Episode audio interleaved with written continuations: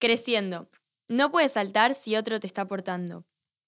Careciendo de la seguridad para asistir solo a su audiencia con el Rebe, un estudiante de yeshiva de 14 años llegó acompañado por su padre. ¿Por qué trajiste a tu padre contigo? preguntó el Rebe con suavidad. Es hora, añadió Solidario, que vuelvas a tu propio mensch. Tienes la capacidad para pararte sobre tus propios pies. Más tarde, cada vez que el padre del muchacho hacía una pregunta en nombre de su hijo, el Rebe solía responder: Deja que venga tu hijo y haga la pregunta él mismo. Debe aprender a volverse su propia persona.